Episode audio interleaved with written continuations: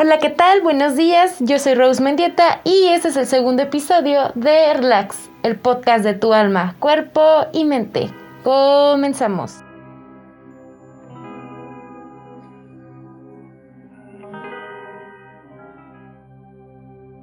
En el episodio de hoy vamos a platicar un poco sobre la relación entre el cuerpo y el alma y si es posible que el alma se pueda desprender de su propio cuerpo.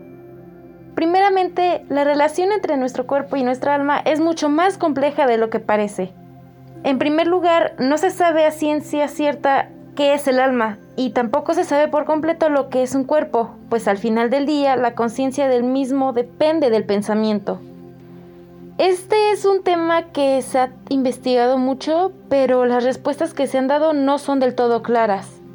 Ni siquiera se sabe si somos más un cuerpo que un alma o un alma que un cuerpo. Es decir, ¿somos un cuerpo que siente emociones como consecuencia de una reacción fisiológica? ¿O somos un alma que podría trascender las cadenas del cuerpo? Las respuestas dependen un poco de quien las emite. Para ciertas religiones somos un alma que aprovecha el cuerpo de manera temporal, pero que eventualmente trasciende su forma física. Algo similar ocurre con los pensadores, que consideran que el mundo exterior es solo una percepción de la mente. Por otro lado, para los neurocientíficos existe una relación indivisible entre el cuerpo y la mente que permite que realicemos nuestras funciones diarias. Y esto tiene algo de cierto, si pensamos que al cerrar los ojos adquirimos una conciencia de nuestro cuerpo que no puede estar fundamentada en la percepción de nuestros sentidos. Aunque este tema ha sido de interés para múltiples filósofos, líderes, religiosos y científicos, y para todas las personas en general, las respuestas siguen sin ser concretas. Sin embargo, hay ciertas cosas que sí sabemos y que son maravillosas a nivel espiritual. Por ejemplo, somos un ser que ha adquirido conciencia de sí mismo a lo largo de los años, y esto le ha permitido desarrollar su capacidad crítica y humana. Pero también tendemos a descuidar el cuerpo que nos acompaña, sintiendo que es un objeto ajeno a nuestras emociones. Sea cual sea la postura que cada quien prefiera adquirir en torno a estos dilemas, es recomendable cuidar tanto el cuerpo como el alma, mediante el apoyo de ambos elementos. Es decir, cuidar las emociones mediante decisiones que nos hagan sentir mejor, y cuidar el cuerpo al hacer ejercicio y comer bien, por ejemplo. Si prestamos atención a todos estos detalles que nos conforman, podemos trascender los límites del alma y cuerpo y realmente convertirnos en seres complejos y profundos. Dentro de la psicología existe un concepto de lo que es el alma de una persona, que constituye la esencia misma del ser humano, se corresponde con el ser real y se manifiesta a través de su cuerpo. Cuando una persona nace y durante los primeros años de su vida su alma se manifiesta directa y claramente a través de su cuerpo, ajena a todo condicionamiento social, con el paso del tiempo, la interacción con el entorno le lleva a ir adquiriendo aprendizajes y a adaptarse en su entorno, siendo muchos de esos condicionamientos contrapuestos a los dictámenes de su alma y quedando está, por ello, acallada y relegada al inconsciente. Vamos a hablar un poco sobre la diferencia entre lo que es el alma y el espíritu, ya que muchas veces estas dos se confunden. El alma es la manifestación vital de cualquier ser vivo, y el espíritu, por su lado, constituye la energía o fuerza vital que empuja al alma en una u otra dirección para alcanzar sus designios. El espíritu, por su lado, constituye la energía o fuerza vital que empuja al alma en una u otra dirección para alcanzar sus designios.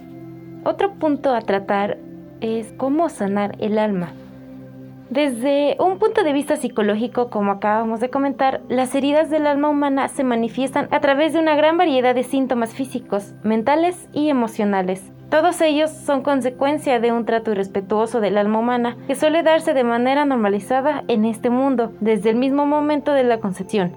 Las causas de las heridas del alma son embarazos estresantes o con consumo de tóxicos, partos prematuros o traumáticos, obstaculizar el vínculo primario mamá-bebé y la lactancia materna, crianzas irrespetuosas, resultado en la mayoría de las ocasiones de carencias infantiles de los propios padres o educadores, y por otro lado, de demandas sociales excesivas e irracionales sobre estos, educación formal rígida, instituciones y sistemas sociales exigentes y poco atentos a las necesidades humanas. Como resultado de todo aquello, el alma humana, que nace libre y pura, es contaminada y forzada a callar su voz. En esas condiciones resulta muy fácil que la persona pueda cumplir con su propósito de vida. Para sanar el alma humana, resultará necesario tomar conciencia de todo lo acontecido en la propia vida, que nos ha llevado a desconectarnos de nuestra propia voz y guía personal. El repaso analítico de nuestro trayecto de la vida, la aceptación de lo vivido, la escucha de nuestro verdadero ser y la toma de conciencia de nuestro potencial real permitirá sanar nuestra alma. Ahora sí, viene algo muy interesante. Esto es que ¿Creen que el alma puede estar separada del cuerpo? Hablar sobre la inmortalidad del alma presupone uno de los pensamientos más estudiados dentro de la filosofía y encontramos preguntas frecuentes como ¿hay vida después de la muerte? ¿El alma o el alma humana? ¿El cuerpo como materia y medio en que se desenvuelve el alma?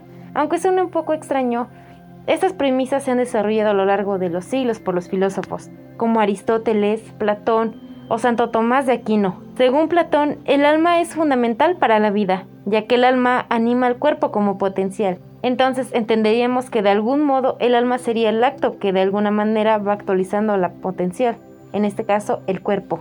Para ahondar en el tema hablaremos de tres claves conceptuales de la noción de la inmortalidad del alma. Primero, la idea de vida. Según la Real Academia Española, es la actividad funcional de los seres orgánicos, indispensables para su conservación, atribuyendo a lo que se dice de orgánico como aquello que se aplica al cuerpo apto para la vida. Aristóteles llamó vida al hecho de que por sí mismo algo se nutre, crece y decrece, al igual que se basa para atribuir a la vida lo que es a Dios como el acto de entendimiento, como vida y aquel, referido a Dios, como el acto intelectivo. Segundo, el concepto de muerte remite a los conceptos de defunción, óbito, fallecimiento, etc. Pues toda muerte es una extinción, mas no toda extinción es una muerte. La muerte implica o presupone la vida como aquello a lo que se opone. Sin embargo, se determina el modo de oposición entre los conceptos de vida y de muerte. Desde luego en los vivientes es vivir y el vivir es ser. Entonces cuando un cuerpo pierde la vida se queda sin su corporeidad aunque continúa siendo cuerpo, ya no es mismo, sino otro, sin esencial de unidad. Y por último tenemos a la noción de inmortalidad. En cuanto a la inmortalidad del alma, la tesis es la siguiente. El alma humana subsiste por sí. Es incorruptible, es inmortal. El alma humana no sería inmortal si se agotara dando vida al cuerpo. Si descubrimos operaciones de algunas facultades del alma que no tienen ningún fin biológico, Ello indicaría claramente que el alma es capaz de más, que no se agota vivificando el cuerpo. Todo cuerpo natural viviente es sustancia en el sentido que está compuesto por materia y forma. Entonces el cuerpo no podrá ser sin el alma. De ahí surge la definición aristotélica del alma. El alma es sustancia en el sentido de forma, de un cuerpo natural que en potencia tiene vida. Ahora bien, la sustancia que es forma exacto por consiguiente, el alma es el acto de un cuerpo de esa índole. Santo Tomás de Aquino trata esencialmente el tema del alma desde tres perspectivas. Si el alma humana puede ser forma y sustancia individual, pues en el género de la sustancia el individuo no solo tiene el poder de subsistir por sí solo, sino el ser como algo completo de alguna especie. Segundo, si el alma está compuesta de materia y de forma, Santo Tomás de Aquino argumenta contra esta tesis, la forma que adviene a la materia constituye a la especie. Por tanto, si el alma está compuesta de materia y de forma, por la misma unión de la forma a la materia del alma se construiría una especie en la naturaleza de las cosas. Y, por tercera, si en el hombre hay alma racional, sensitiva y vegetativa, pues Santo Tomás responde que el alma racional da al cuerpo humano lo que el alma sensitiva le da a la vida animal y a la vegetativa a las plantas lo que en el hombre es vegetativa, sensitiva y racional. Todo esto es un poco enredado. Santo Tomás también explica que el alma se une al cuerpo para existir y obras conforme a su naturaleza. Por un lado, el alma humana es separable del cuerpo, y lo que es porque tiene una operación en la que no depende del cuerpo. Tal separación no le conviene en su propia naturaleza, pues el alma como tal debe estar unido a la materia, lo que el alma racional se perfecciona por la unión del cuerpo efectivamente tiene una inclinación a toda la eternidad.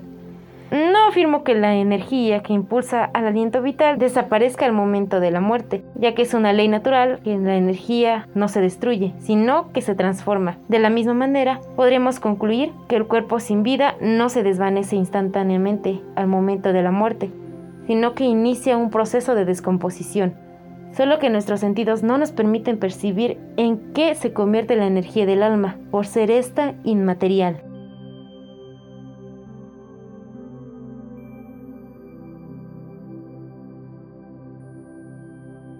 Abordar todo este tema del alma desde un punto de vista espiritual y filosófico no es una tarea sencilla, ya que supone indagar y entrar en mundos diferentes, con conocimientos y prácticas ajenos al funcionamiento de este mundo. Es por eso que hoy te animo a que te intereses por estos temas, a que abras tu corazón para poder escuchar la verdadera voz de su conciencia y a partir de allí buscar aquello que le indique su alma.